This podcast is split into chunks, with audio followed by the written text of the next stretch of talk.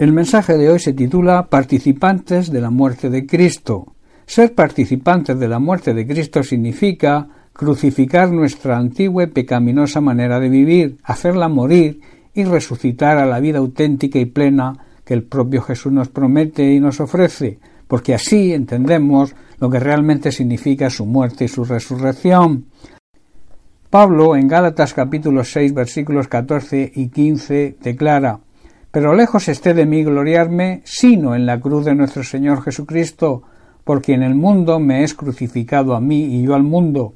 Pablo dice que nunca se japtó de otra cosa que no fuera la cruz del sacrificio de nuestro Señor Jesucristo, y luego añade debido a esa cruz mi interés por este mundo fue crucificado y el interés del mundo por mí también ha muerto.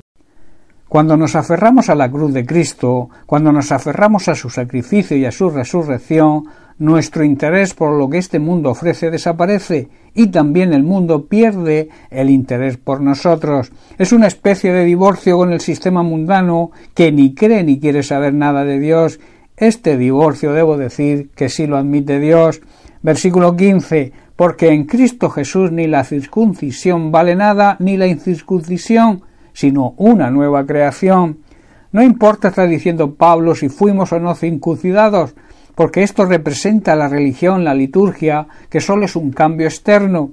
Lo que realmente importa es que hayamos sido transformados en una creación nueva. Esto habla de la necesidad de nacer de nuevo. Por tanto, esto implica una transformación, pero no una transformación exterior, sino también interior, una metamorfosis. Metamorfosis es la transformación de algo en otra cosa. Es un cambio que experimentan muchos animales durante su desarrollo y que se manifiesta no solo en la variación de forma externa, sino también un cambio en las funciones y en el género de vida, un cambio en su manera de vivir. El ejemplo más claro lo tenemos en la transformación que sufre el gusano, que se convierte por un tiempo en crisálida y luego nace el nuevo ser, la mariposa. La mariposa no lleva la misma vida que el gusano. La mariposa no se alimenta de hojas ni de barro, cosas de poco valor. La mariposa se alimenta del polen y el néctar de las flores, cosas de gran precio y de gran valor. La mariposa vuela y ve las cosas desde una perspectiva distinta a la del gusano, que se arrastra por el suelo.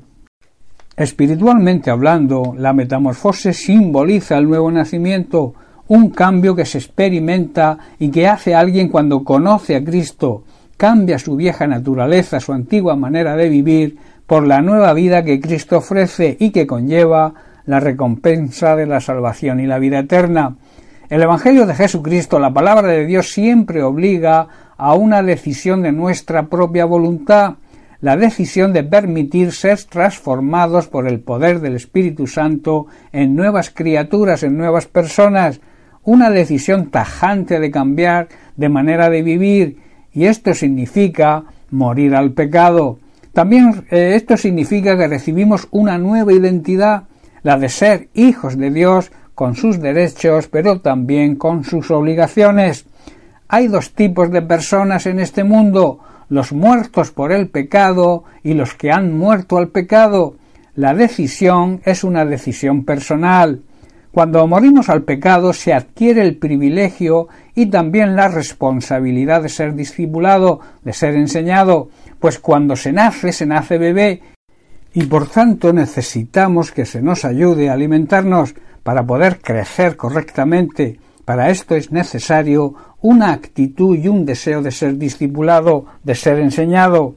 Como he dicho, esto es una decisión personal que tiene dos alternativas decirle al Señor que no quieres morir al pecado o decirle al Señor y en intimidad Señor, me cueste lo que me cueste, decido seguirte, deseo identificarme con tu muerte, sacrificando mi viejo hombre, crucificando mi vieja manera de vivir en la cruz. En Gálatas capítulo 2.20 vemos el ejemplo de Pablo y que debemos seguir nosotros.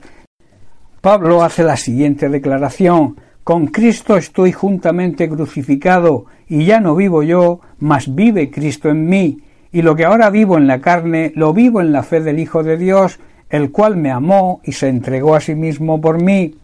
Si tomamos la sabia decisión de seguir a Cristo, en ese momento y actuando en fe, o sea, confiando en lo que Jesús hizo en la cruz y en el poder de la resurrección, estaremos completamente identificados y de una manera sobrenatural con su muerte y entenderemos su significado y el significado de la resurrección.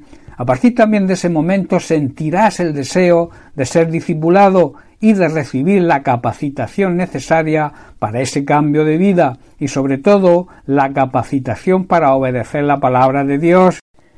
Quiero terminar y dejarte con las palabras de Pablo en Gálatas 6, 14 y 15 que estamos estudiando, pero quiero leértelas en una traducción moderna. Dice así, por mi parte, dice Pablo, si de algo presumo, es de nuestro Señor Jesucristo crucificado en su cruz. El mundo ha muerto para mí y yo he muerto para el mundo. ¿Qué más da estar circuncidado, o sea, practicar una religión o una liturgia o no estarlo? Lo verdaderamente importante es ser nuevas criaturas, ser nuevas personas con una nueva manera de vivir. Bien, pues hasta aquí el mensaje de hoy. Que Dios te bendiga. Un abrazo.